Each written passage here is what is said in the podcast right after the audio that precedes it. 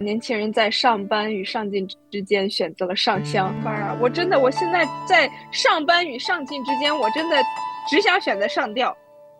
他们哪怕是拜偶像，都是拜的那么的用心，那么的用力，用尽全心全意全力，比我们自己侍奉真神还要用心。直到我看到一个画面的时候，我直接眼泪喷出来。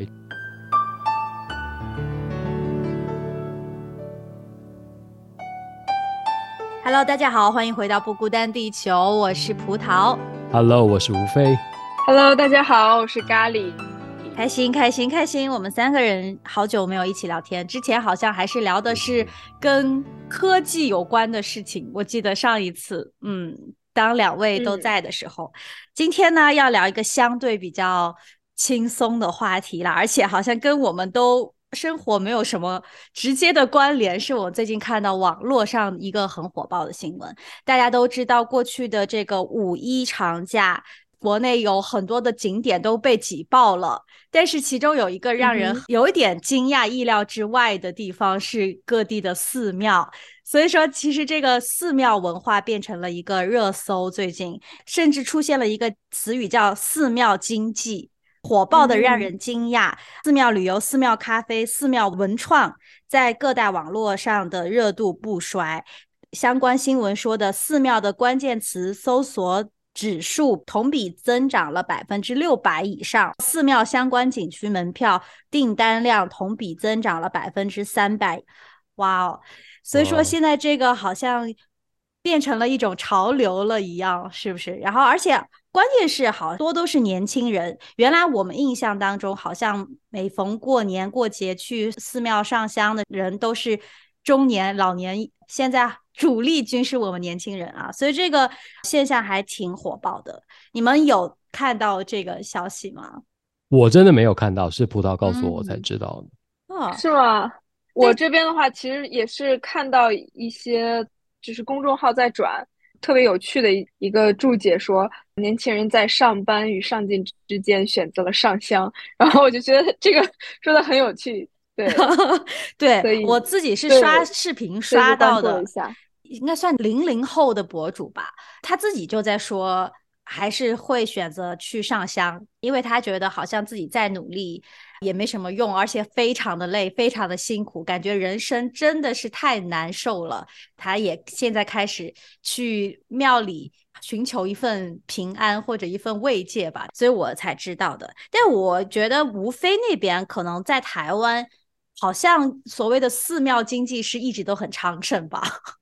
对啊，其实是从我小时候一直到现在，从来没有衰退过，而且就说佛道教。民间信仰等等，在台湾的影响力都是很大的。然后刚好葡萄跟我说这个题目，我才查了一下，然后发现台湾的宫庙竟然是全世界最密集的，就是登记在案的就超过一万五千座，然后等于平均每万人都有大概六点五到七座。然后加上很多，你知道，因为台湾真的是你随便，尤其是到一些比较非市区，然后非市中心乡镇一点的地方，随便走就有一个小庙、无名庙，那些一定都是未登记在案的或者私设的神坛，所以我觉得那个一定都是超过这个啊内政部统计的数字更多更多的。所以其实，在东海大学就有一个。经济系的教授，其实他就写过一本《拜拜经济学》，在二零一四年，然后来解释为什么台湾人这么爱拜，就各种土地公、妈祖等等，就是各种有听过没听过的大小神明吧。然后包括他还统计了台湾人一年就烧掉超过啊一百三十亿元新台币的金纸，然后台湾的各种宗教民俗活动真的是从年头到年尾都。没有停止过，基本上。哇，这个寺庙经济在台湾叫拜拜经济，拜拜经济学都知道，好像东亚、东南亚都有很盛行这样子的文化。但是对于大陆来说，我们大陆的年轻人，因为我们都是在进化论的教育背景下长大的，相对来说，其实这个现象是非常的少见的。然后，所以说今年。突然爆发了这样子的一个情况，我自己还是有点惊讶的。而且大家都把这件事情当成一个在假期可以解压的一个方式，好像大家都在谈论这件事情。哎，到底是为什么呢？啊，咖喱是一个特别有行动力的人，他还专门为此做了一个问卷调查，然后发到了自己的朋友圈里面，看看自己的很多呃微信主的朋友们他们是怎么看这件事情的。咖喱，你要不要也跟大家说一下你这个问卷调查最后的结果如何了？啊，好的，我可以跟大家简单的介绍一下这个问卷调查里面我们的一些调查的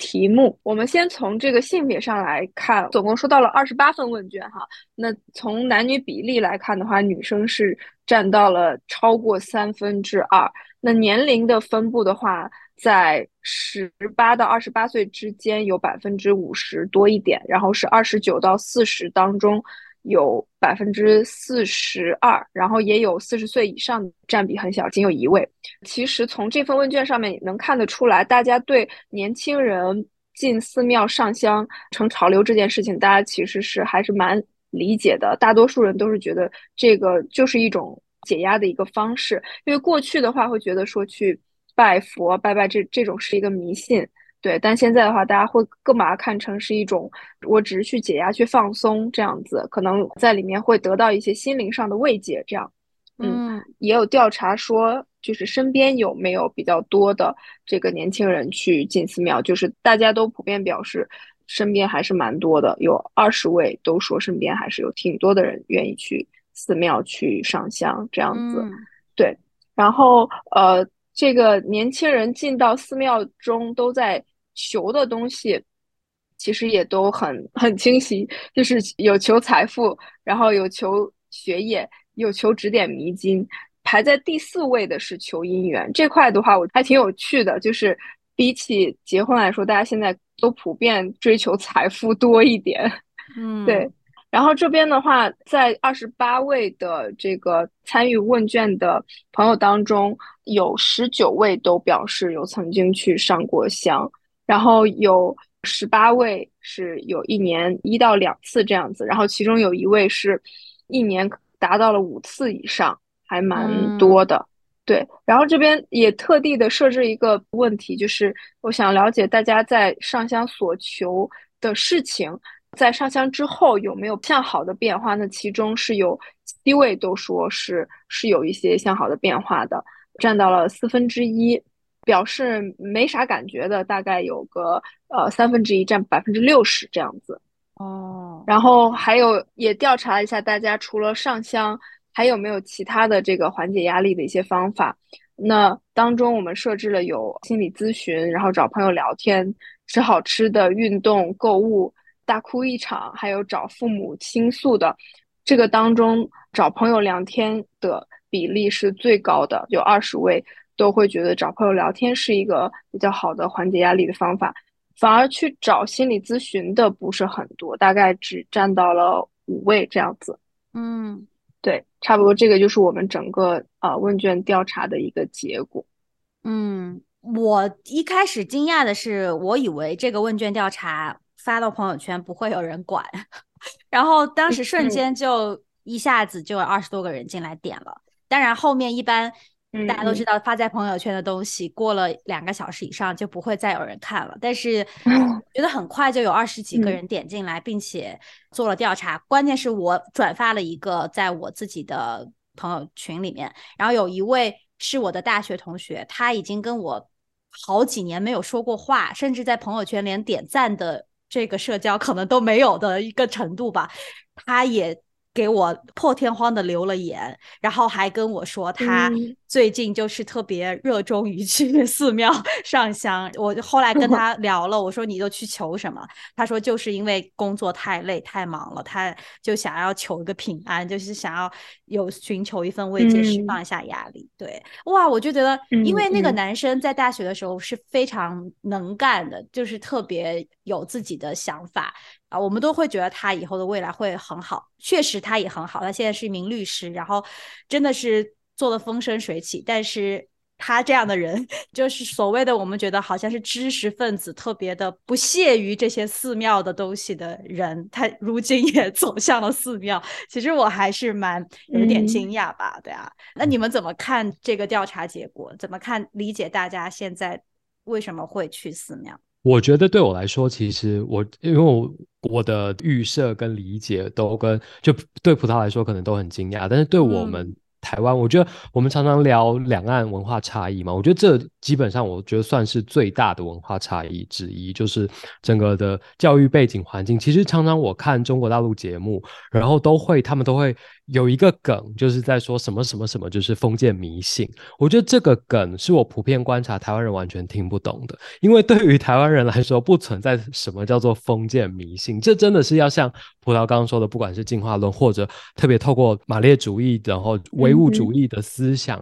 教育下才会有的一个想法，对台湾人来说，这真的是日常生活再正常不过的事了。就是你知道，像我从小长大，我们国中要考高中的时候，是我们人生中面对的第一次大考。我特别记得，我们老师当时的国中老师是带着全班一起去。到非常有名的这个文昌帝君，据传就是他就主管考试啊等等的，所以带着全班一起去这个寺庙礼拜。哇，老师带着学生，对，然后到高中考大学也一样，高中老师又带整团的学生到另外一个很有名的地方，然后去一起去拜，这样对台湾人来说再正常不过。然后甚至是台湾的理工科，就对吧？照理说，理工科念物理的、念化学的、念什么方面的，应该是最倾向唯物主义的。可是，所有的理工科在他们的实验室一定都会放乖乖在上面，希望他们的这些仪器啊、各样电脑啊、设备啊都乖乖。呃，乖乖是一个在台湾很火的一个零食，对对对，一定要在每一个设备仪器上都放一包乖乖，就即便他们是最纯理工的这些理工男们，就一定也要做这件事。所以这是一个好意头，OK。对台湾人来说，这件事真的是太正常不过了。然后一切的，不论是心灵外界，我觉得已经超越心灵外界，是台湾人就已经融入到我们的这种日常生活中。嗯，咖喱这位学物理的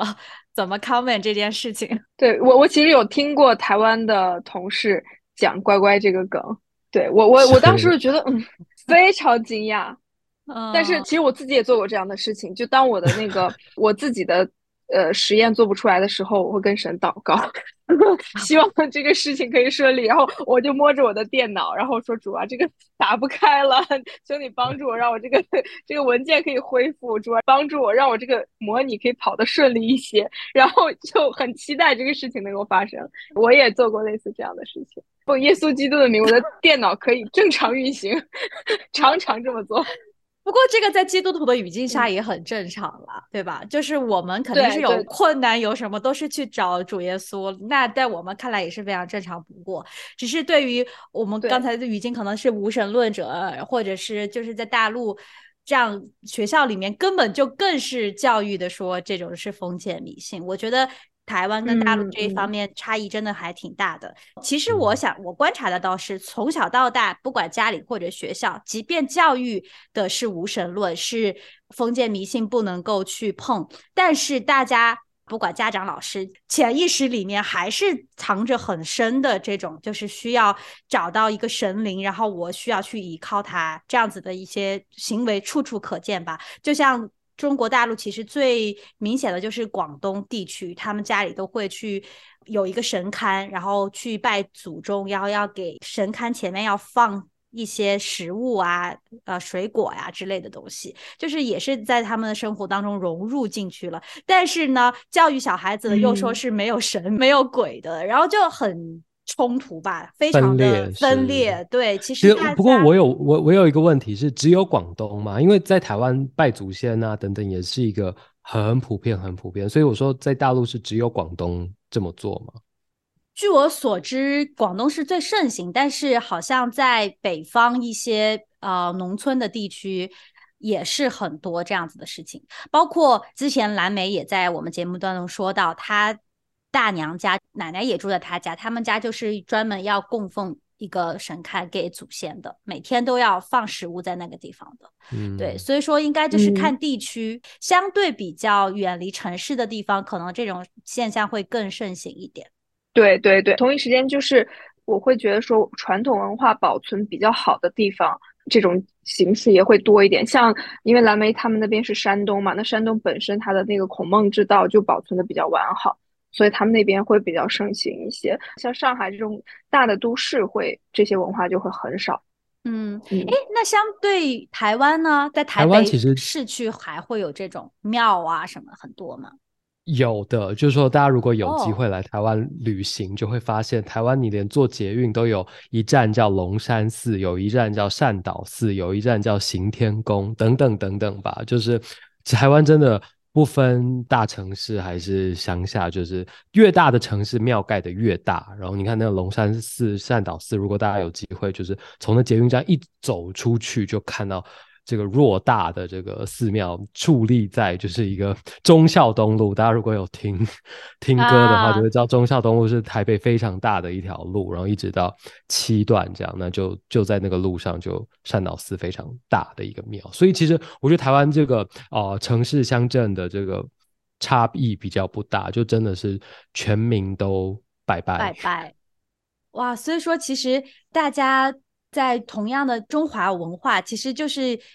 从传统文化上来讲的话，根源系心里都是一样的。特别是在上一辈吧，他们更是保留了很多这些东西。包括我家里也是，虽然大家都说不信，但是每逢清明节什么的，一定要去烧纸，一定要去干嘛？就是这些避不开的。作为一个中国人，好像都知道，但是现在年轻人可能遗失了一段时间，最近又回来了。这个东西跟文化又。掺在一起，像大陆不是真的信有这个神或者是祖先有灵，但是也去拜，它变成一种文化。在台湾可能是更多的人是信，但是它也是因为历史的原因，这样子一一路传下来的。那当然，基督徒我们是知道的，就是这后面肯定是有灵界的一些东西在的啦。但是这件事情，我觉得现在年轻人好像。即便他们没有了解过信仰，没有了解基督教，他们去寺庙的时候存着的那颗心，好像也是希望有神有灵的啊！就这个转变是还挺大的，在这次看过来，对，原来是他们相信没有，但是他们心里好渴望有，就他们好想找到一个这样子的神灵。我觉得现在会越来越多，随着大家的压力越来越大，有很多朋友因为我是基督徒，表示呃也比较羡慕，羡慕的原因。呃，就是觉得说，哎，有一个信仰是一件很好的事情，所以他会觉得说，心灵是真的是会有一个寄托，特别是你信的很敬虔、很虔诚的时候。嗯，就他们会觉得这是一个信仰，你可以选择任何一个，但是你只要信了，你有一个心灵的寄托，其实是很好的一件事情。其实我们教会最近有一个弟兄，他大陆来的，他受洗了。啊，后来我有机会跟他聊天，我就问他，我说你，哎，好奇怪，你刚来加拿大第二个星期，他就自己走进了教会。我说是因为你在国内的时候就接触过信仰基督教吗？他说好像有人跟他说过，但是他当时没有上心。但是呢，他当时就觉得他一辈子一定要找一个信仰，要找一个寄托，不然他觉得他自己的人生完全没有盼望。后来他来了加拿大，他就第一时间去找了教会，因为在。北美肯定更多的都是这种教会嘛，教堂没有什么寺庙之类的，他就第一时间来了教会。然后，呃，随着他对这个圣经的了解，对福音的了解，后来他就相信了，他就受洗了。然后我就觉得这样子的现象，好像现在越来越多的年轻人会这样子去做。当然，我觉得在国内可能真的像他一样能走进教会的人会很少，因为毕竟是。其他的拜拜的地方是更多的，大家也都随便抓到一个就算一个。嗯嗯，是，嗯，我自己看完我就觉得啊，好多机会可以去传福音，这么多人需要一个信仰。包括我现在好像跟我原来的同学们聊天的时候，我原来谈起自己的信仰的时候，他们会觉得你好迷信啊，好奇怪啊。现在好像真的整一个感觉有变化哎。嗯，大家会很羡慕这个人心的变化还是挺快的。这一两年，大家在疫情的折磨，还有各种失业、各种工作，然后失去亲友的压力当中，我觉得大家好像都有一点知道说自己是有限，然后需要一份慰藉或者更高的一个神灵来护佑自己。我刚刚就很同意葡萄在讲，其实这在我们的华人文化深层里面，就是非常需要这个。其实我必须说，在人的共同。需要里面都有这一块，但特别特别在华人的文化当中，就是因为我们的这个集体主义的文化，而不是西方这种这么高度个人主义。即便好像看起来今天在中国大陆经过呃一些在文化上、在思想上的不同的教育，好像大家比较更倾向于追求个人主义，然后要脱离这种集体主义的意识。但其实我觉得，就是说，在我们写在我们。的文化 DNA 里面的还是这种集体主义。我刚刚特别觉得啊，咖喱做的这个调查问卷非常有趣的是第十二题，就说他问到除了上香，你还有什么其他缓解压力的方法？我们可以看到，其实心理咨询这个。的人数远远比找朋友聊天低，以外，甚至比找父母倾诉更低。我觉得这个对，比如说，我可以想象，我拿给我加拿大、美国白人同学看，他们会就是吃惊的程度，就他们遇到事情有压力，绝对，我觉得十个里面一百个里面找不找得到十个会去跟父母倾诉的，我觉得都很难。但是在华人的。语境当中，竟然找父母倾诉比心理咨询还更高。在他们的处境当中、文化当中，心理咨询是再正常不过的事，就跟你感冒了要去吃个药，要去找个医生开个处方签拿个药吃是是一样的事。所以对他们来说，心理咨询就是你可能心情上、心理上感冒了要去找个医生这么自然的事。那在我们的文化当中显然就这么不一样，我觉得其实就跟这个有关，就是说心心理咨商这件事情，其实不论哪一种，就是大家知道有很多学派嘛，阿德勒的，有这个荣格的等等，不不论哪一种学派，其实都要追求的就是一个自主，就自主性，建立这种，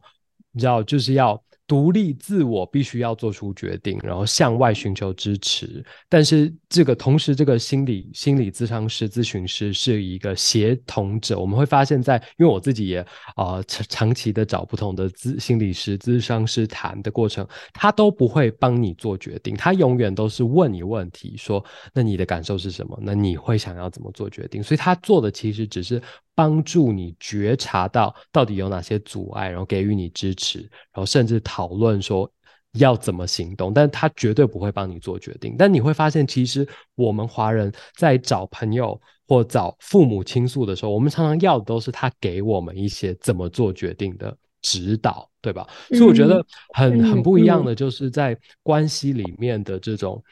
自我的认知，我们其实华人。倾向于是不要有那个自主，就说我的事就是大家的事，而不是要一追求一种我的事是我的事，你们都不要管，让我自己决定。所以我觉得，我最前阵子也听一个我的台湾的朋友，然后他跟美国人交往，然后即将走入婚姻，然后最困扰他的一个点就是。每当他遇到生活上，比如说工作压力很大的时候，他的另一半都倾向觉得说：“我可以，你来找我，我可以给你意见，A、B、C、D、E 这样几个选项，但你最终是你要自己做决定。”讲难听一点，他甚至会说，他有一种感觉是，那个老外要他做的决定，那个老外就是他的另一半，那个老外要他对要他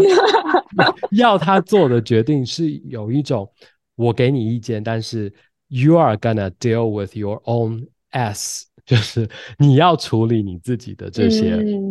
烂事破事，而不是要把我拉进去一起面对这些。但你不觉得这对华人来说是一种，对我们来说就是一种切割，就是一种寻求跟你划清界限，是一种残忍，就是说。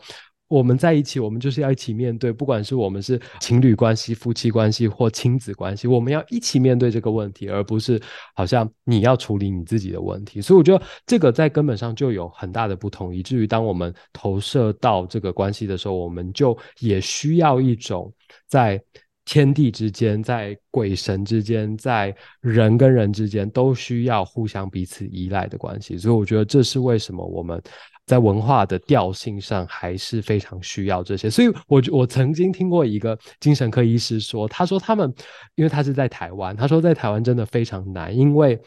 受限于这个整个文化的处境，然后以及包括言语上表达，就我们连从小都没有被训练自我觉察情绪啊，然后甚更别说怎么表达自己的情绪、心理状态的这些概念了。那所以他说，通常他在精神科的问诊也问不出个所以然，他们陈述的很多发言啊。病情啊，等等，你知道都跟什么命中注定啊、前世今生啊、阴阳失调啊等等有关，而没有办法用 自我觉察情绪的语言来表达，所以我觉得其实蛮有趣的，就是跟文化层面真的很深的结合。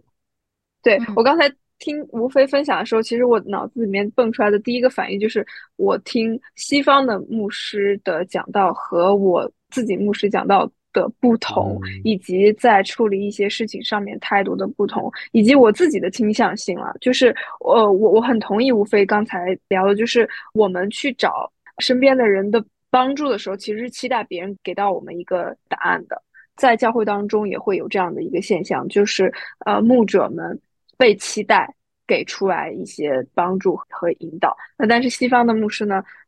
可能他们的讲道当中会非常的强调说，你自己要去处理你跟神的关系，对，你要去自主的做一些决定，自主的去做选择。对我觉得这个差异也挺大，而且我自己也是这样子，就我自己潜意识的里面，虽然我很抗拒，我非常的抗拒，呃，说我要去找我的牧师或者是我的父母去帮我做一些决定，但潜意识里面特别特别的希望说。给到我一些，说你就去做这个，你就去做那个，甚至我跟神的关系也是一样的，我不停的向神寻求，说神让我下一步是怎么做，你告诉我我的未来在哪里，你告诉我，然后我就去做，我就接受，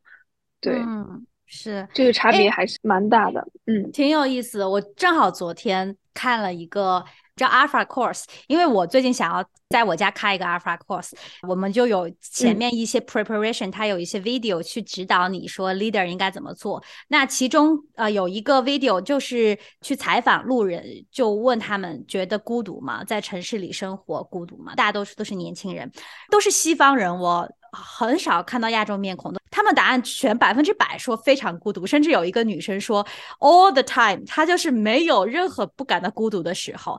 虽然他们在西方的生活文化当中是强调个体的，就是我知道我的事情不去麻烦别人，或者是跟别人没有关系，但是他内心深处是觉得孤独的，所以他们会还是去寻求一份跟上帝这样子的关系吧。所以我觉得，不管是在华人或者是在西方人，就大家只是文化的不同，但是内心诉求是一样的，都是我们需要一个。一个人，一个朋友，一个好朋友，可以在我们需要的时候可以倾听，可以让我们有一点被认同，或者是我们知道哭去找谁哭。包括咖喱刚才这个份问卷最高的投票就是去找朋友嘛，找朋友倾诉。我觉得好像大家内心深处可能都有这个诉求啊。西方的人可能他们想要找，但是因为文化的原因，他们又不能找，或者是他们都不知道有这条路可以找。那我觉得其实。我们也说到，我们为什么这个信仰是给我们这么多的支持和力量？其实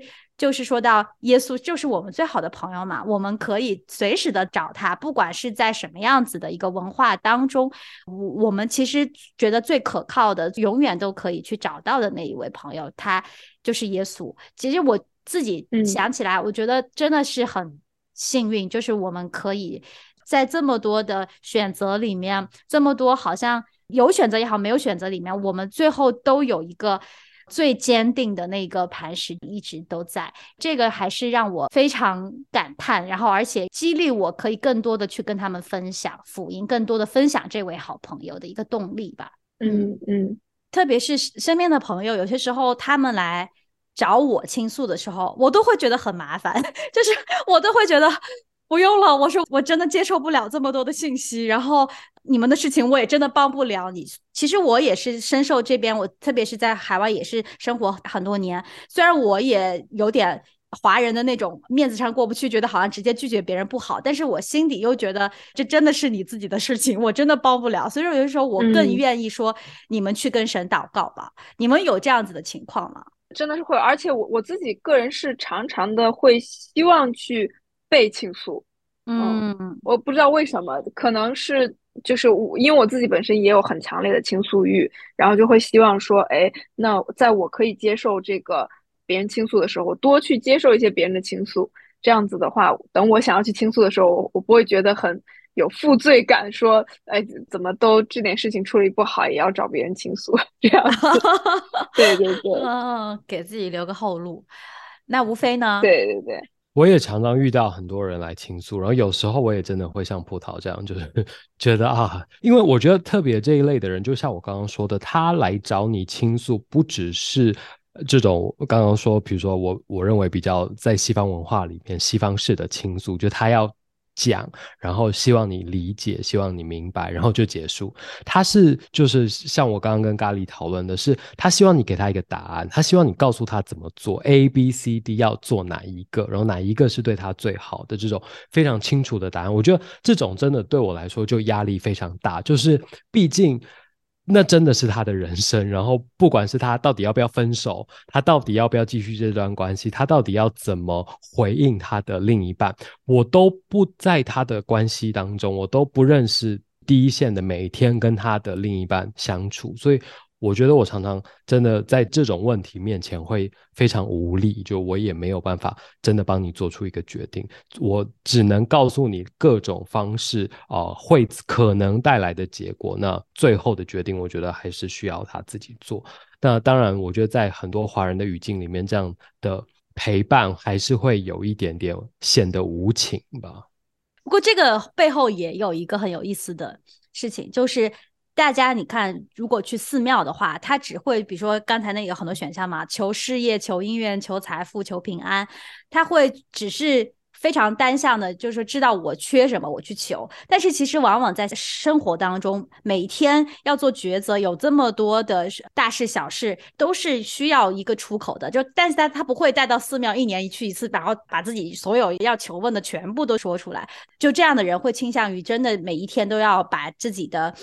垃圾或者自己的这些问题都找人倾诉的，其实我觉得在寺庙好像也没有办法完全解决这个问题啊。大家一年去一到两次，好像也真的是无济于事，这样子的心理的需求还是挺难被满足的。嗯，是没错。对啊，回应刚才葡萄前面提到的，就是说葡萄看到这些人，然后觉得有非常多的机会。我特别记得，就是在去年我刚从加拿大回台湾的时候，然后那时候已经离开这边一年，然后我就跟我的堂弟一起跑去看了一个那个就是飞越台湾这样的一个，坐在那个机器里面，然后那机器就你知道有各种喷你水啊，然后吹风啊，然后干嘛的，就是那种四 D 的那种体验，然后。在飞越台湾的时候，就飞遍一切，就是看到那些高山，看到那些低谷，我都非常感动。就是看到上帝美丽的创造，真的极美极美。然后我真的不是一个很爱爬山的人，所以尤其台湾那么热的地方，我更不会想要爬山。所以，但是看到有这样的机会，看到台湾的山原来这么漂亮，然后看到上帝美丽的创造，在这这一个小小的岛上有。几乎快要海拔四千米的山，然后有这么多的海洋，这么多的万物，就发出惊叹。但是直到我看到一个画面的时候，我直接眼泪喷出来。就是当我看到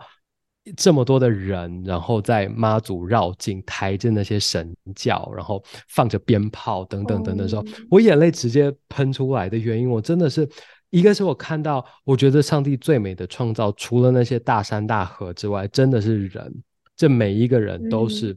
按照他的形象造，都是他最爱最爱。然后你看，上帝花了前面的五天在造万物，然后最后造人，然后让人在一切万物都预备好的情况下来到这个世界，然后还有这么高的这个管理权。然后，但是这些人都。看到他们在那个庙会里面，因为是一个好像你在直升机这样俯瞰他们。那在这个俯瞰的过程，就看到他们这么渴望的在寻找一个神，但是却找到一个跟我们基督信仰完全不一样。然后我们不认为他是创造天地万物唯一的真神。一个哭是很感动，其实每个人在内心深处都是对寻找一个比他们更高的存在。这么这么的渴望的，然后一个是也难过，我们自己没有尽到我们的这一份心力，让他们能够找到我们认识的这位上帝。所以我觉得，真的就说每一个人的内心深处，就像葡萄说的，都有对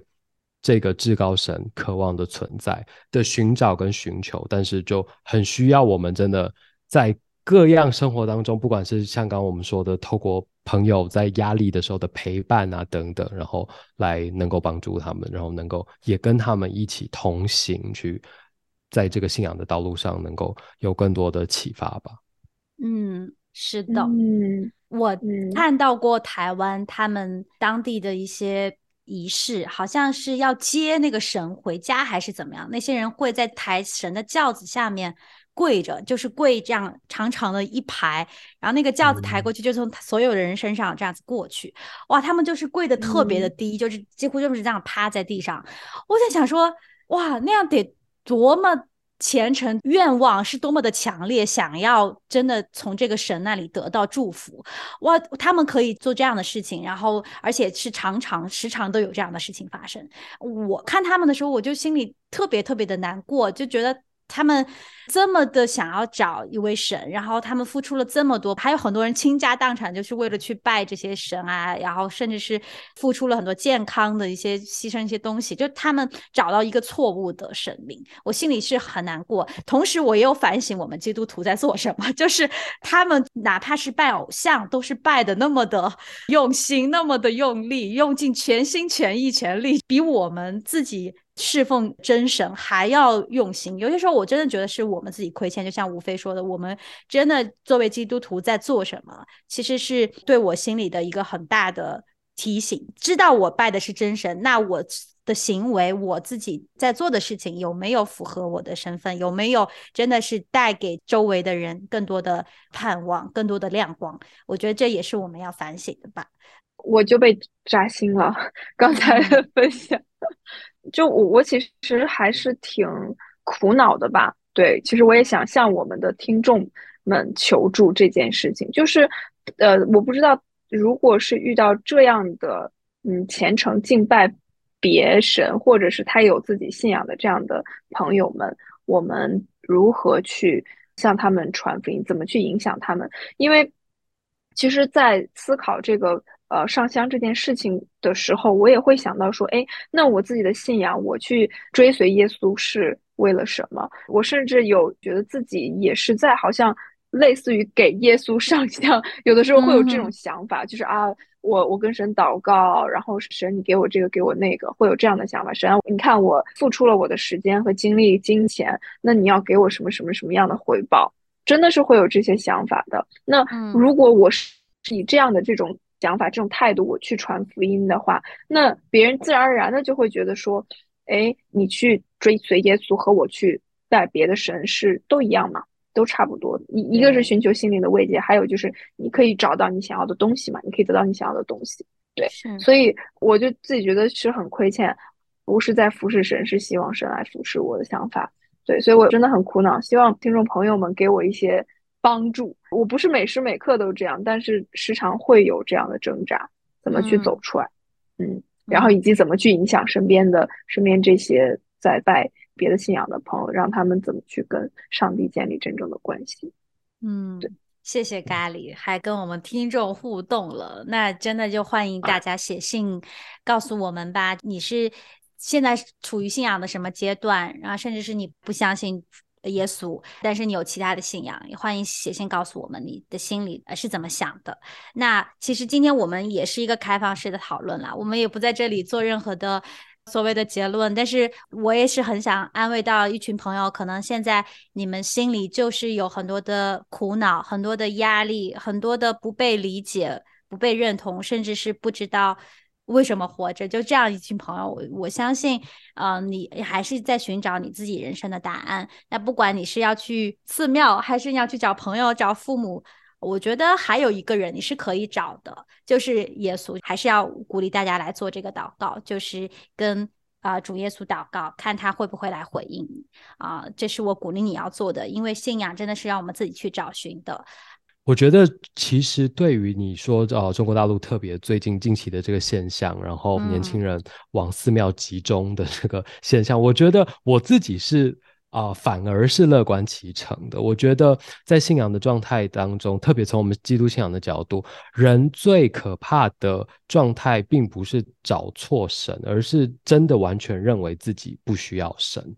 我觉得比起这个需要找一个对象，然后当你意识到自己不足的时候，你才需要依赖一个。比自己外在更超然的存在，那或许在这个过程中会找错对象，然后当然就是说，圣经上也说以别神代替耶和华的，他的愁苦必加增。所以我觉得这个只是一个过程，那或许在哪一天你就会找到一个对的对象。现代的大部分，包括我们在加拿大的社会。更多的人是他们觉得需要找这样的一个存在都不需要，他觉得我自己就是我生命的主宰，我可以应付这一切，我可以照我想要的来过我的生活。我觉得这个状态是离我们基督信仰更远更远的。就像我们常常，我觉得这个在教会常常举例子也会举到的一个故事，就说当一个大鬼以前都一直教小鬼，到底要怎么让其他人不要。拜上帝来拜我们，但是最后这个大鬼想到的一个方式是跟这个小鬼说：我们让人不去敬拜上帝，最好的不是来让他们拜我们，而是让他们知道我们根本不存在，根本没有鬼的存在，根本没有神的存在，根本没有一切这个超自然界的存在。所以我觉得对我来说，我反而乐观其成，然后也希望真的有一天这个福音能够让这些拼命寻找。知道自己不足，需要依赖外部这个超自然或超越自己存在的这些年轻人们，能够找到最终他们需要依靠最真实、最可靠的对象。阿门，阿门。对我刚才为什么最后也说了，就是。所有的选项你都可以去选，但是一定不能排除掉一个是祷告的选项。那我也是很鼓励大家自己去寻找，在自己的路上去探索。当然，回到刚刚咖喱说的这个流行语，在上班和上进之间，我选择了上香。那其实这个就显示出，原来是大家都是想要拼命的靠自己上进，靠我自己，我要闯出我的人生。大家现在发现，哎，好像。谦卑下来了，并不是这样子的。我觉得这真的是一个好现象。那希望我这句流行语以后变成在上班和上进之间，我选择了祷告。我觉得这就是我们希望看到有一天会发生的事情。所以希望大家最后在上进跟上香之间，我选择了上帝。哇哦，棒棒棒！好的，那就真的祝福大家，也谢谢吴飞和咖喱今天来录音，我们就下一期再见了，拜拜。拜拜，拜拜。有一位神，有权能创造宇宙万物，也有温柔双手安慰受伤灵魂。有一位神。